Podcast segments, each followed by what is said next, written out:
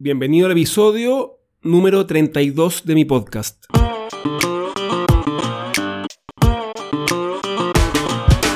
Aquí vamos a conversar sobre todas las estrategias, tácticas y herramientas para desarrollar tu marca y crear un negocio aprovechando las ventajas que nos ofrece Internet. En esta ocasión vamos a continuar con la segunda parte de mi presentación sobre cómo escribir textos que venden. Este episodio es presentado por Canal Online. ¿Qué es Canal Online? Canal Online es mi agencia de marketing digital. Así que si quieres que mi equipo y yo nos hagamos cargo de desarrollar tu marca y de conseguir más clientes para tu negocio, dirígete ahora a gabrielroitman.com slash canal online para conocer qué podemos hacer por ti y ponerte en contacto conmigo. El contexto se compone de la persona objetivo a la que le vamos a escribir y de la oferta de valor que le vamos a presentar.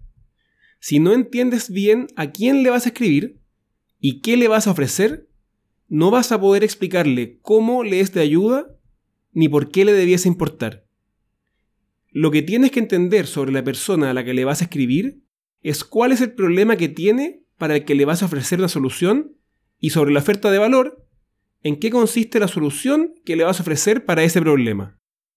Normalmente, salvo que estés escribiendo el copy para un producto muy sofisticado, todos entendemos más o menos bien el producto o servicio sobre el que vamos a escribir y el problema que resuelve. Pero si quieres escribir un copy efectivo que logre mover al lector a tomar una acción, más o menos bien no sirve. Tienes que entenderlo bien. ¿Qué significa entender bien el problema? Significa conocer básicamente tres cosas. Primero, cuáles son los trabajos que tiene la persona con este problema. Puede ser una o más tareas que está intentando realizar y completar, uno o más problemas específicos que está intentando resolver, o una o más necesidades específicas que está buscando satisfacer. Segundo, cuáles son los dolores que tiene esa persona derivada de ese problema. Y tercero, cuáles son las ganancias o beneficios que esperaría obtener de una solución a ese problema cuáles consideraría que son deseables y cuáles crees que no las ha considerado, pero que serían consideradas una sorpresa positiva. No basta con solo conocer y entender, tienes que ser capaz de explicarlo, y para eso lo mejor es ponerlo por escrito.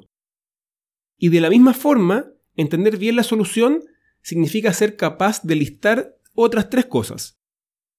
¿Cuáles son todos los productos o servicios que componen la oferta de valor y con cuáles de los trabajos del cliente se relacionan. Esto quiere decir qué tarea lo ayudan a realizar y completar, qué problema resuelven o qué necesidad satisfacen. Luego, qué elementos de la oferta de valor alivian algunos de esos dolores, cuáles dolores y cómo lo hacen. Y finalmente, cuáles de los beneficios esperados e ideales incorpora esta oferta de valor y qué otros beneficios adicionales tiene que podrían ser bien recibidos por el cliente. Tienes que saber que aunque llegues exactamente a las personas que tienen ese problema, con un mensaje que explique perfectamente la solución, de todas formas la mayoría de tus lectores no van a tomar la acción que les estás indicando. Esto ocurre porque simultáneamente, con leer tu copy, la mente del lector va a estar elaborando objeciones que le justifiquen no tomar acción. Por ejemplo, puede ser que el proveedor de la solución no le dé confianza, o quizás que así como esta solución que le acabas de presentar, pueden haber otras mejores o más económicas y aún no ha hecho el trabajo de buscar bien, o quizás que este no es el momento más adecuado para él por algún motivo personal, o que existe la posibilidad de que su problema se resuelva solo en el futuro, etc.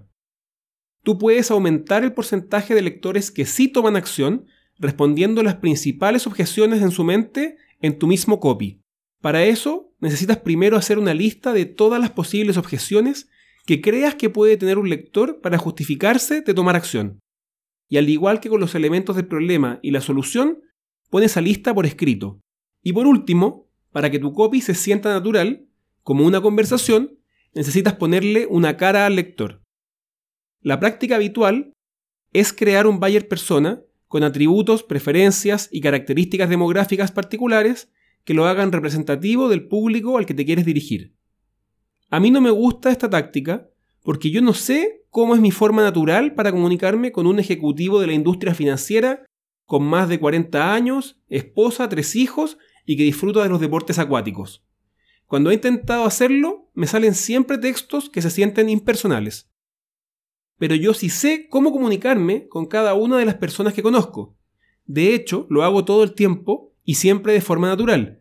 Así que lo que yo hago, y te recomiendo hacer también, es elegir de entre tus conocidos a la persona más representativa de los lectores a los que te vas a dirigir y pon su nombre por escrito, para que no olvides que le estás escribiendo a esa persona cuando empieces con tu copy usando las mismas palabras que usarías si estuvieses escribiéndole solo a él o ella.